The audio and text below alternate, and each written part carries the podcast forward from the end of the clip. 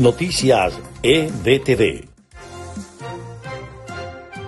Estas son las noticias más importantes de Venezuela, Estados Unidos y el mundo a esta hora. Integrantes de la plataforma unitaria se reunieron este jueves con los embajadores de Estados Unidos en Venezuela, James Story, y el de Francia, Romain Nadal, en la ciudad de Caracas.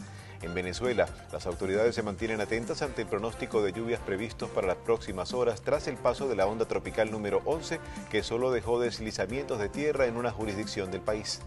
La Corte Suprema de Estados Unidos permitió a la administración de Joe Biden poner fin al programa migratorio Quédate en México implementado bajo la administración de Donald Trump. Representantes del gobierno y de indígenas de Ecuador firmaron este jueves en Quito un acta de compromiso que puso fin a 18 días de protestas contra la administración de Guillermo Lazo por el alto costo de la vida. Estas fueron las noticias más importantes de Venezuela, Estados Unidos y el mundo a esta hora.